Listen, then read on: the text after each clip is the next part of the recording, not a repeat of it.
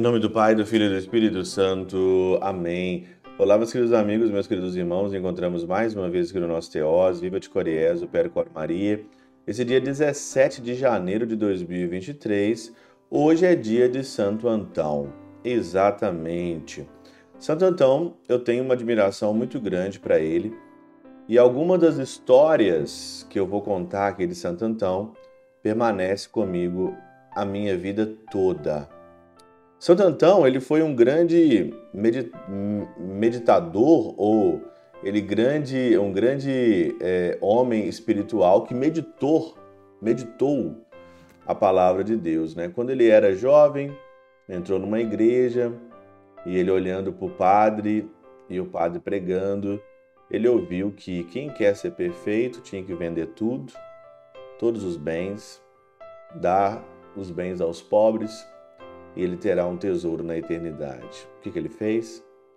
Depois que seus pais tinham falecido, vendeu tudo, deu tudo aos pobres. E depois então ele colocou a tua irmã, a irmã dele, no convento, e ele então foi viver num eremitério. Por isso que ele é o pai dos monges e foi viver então uma vida austera, uma vida de meditação. Por isso que ele é o nosso grande homem que medita a palavra.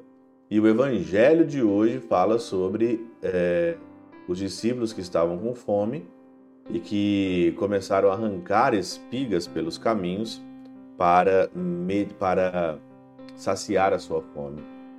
São Beda diz o seguinte aqui, ó. Arrancam espigas uma vez esmagadas, limpam-nas até que chegue ao seu alimento. Quando toma, meditando os testemunhos das Escrituras, Santo Antão, aos quais os que leem chegam e desembrulham-nos por tanto tempo quanto for necessário para encontrar o âmago do amor. Verdadeiramente esse repouso da mente desagrada os insensatos, mas é aprovada pelo Senhor. Arrancar espigas é arrancar metas para a vida da palavra de Deus. E é isso que Santo Antão fez.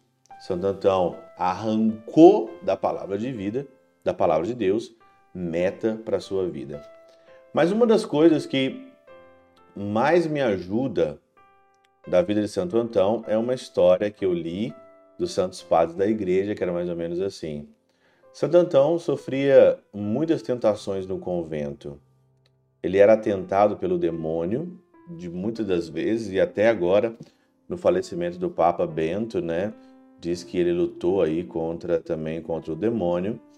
E o demônio então atenta a gente de todos os lados para a gente perder a paciência, perder aí a nossa alegria, perder a nossa, o nosso estímulo pelos outros, né? E aí então Santo Antão lutando contra o demônio, lutando, sendo tentado de todas as formas, um dia ele foi então na cidade. E chegando na cidade, ele viu que os demônios estavam na porta da cidade, todo mundo sem fazer nada. Todo mundo sem fazer nada. E aí então ele falou, né? Um dia ele questionou, mas por quê? E aí então ele ouviu, né, misticamente, dizendo o Senhor dizendo para ele, olha, lá na cidade todos já pertencem ao demônio. Aqui no convento eles não pertencem, por isso aqui no convento, aqui no eremitério, aqui eles têm trabalho. E aí continuou as tentações, continuou as tentações de Santo Antão, e ele é sendo muito tentado, muito tentado, ele um dia então, não aguentando mais, ele então reclamou então para pelo Senhor e falou: "Olha, eu não aguento mais tanta tentação, tanta dificuldade, eu larguei tudo pelo Senhor, eu larguei tudo para estar tá aqui contigo, eu larguei toda a minha vida, dei todos os meus bens para o pobre, por que, que eu estou sofrendo tanto assim? E aí, mais uma vez, ele escuta misticamente: Antão, eu gosto de te ver lutar. É por isso que eu permito o sofrimento na tua vida. Porque a vida aqui na terra, ela é uma luta e eu gosto de te ver lutar. Sabe por que você sofre tanto? Sabe por que você tem tanta dificuldade quando você entra para a vida de Deus, para a vida do Senhor? É porque o Senhor gosta de nos ver lutar. E essa vida aqui, ela é uma luta.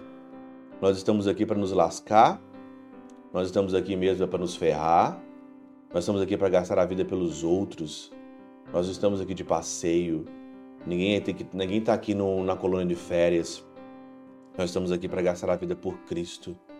E quanto mais sofrimento tem na sua vida, mais o Senhor gosta de te ver lutar e mais o Senhor dá forças para a gente possa lutar e não tirar a cruz da nossa vida. O Senhor, Ele gosta de nos ver lutar.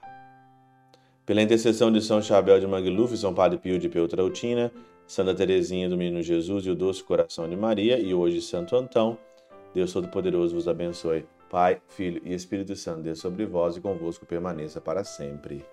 Amém.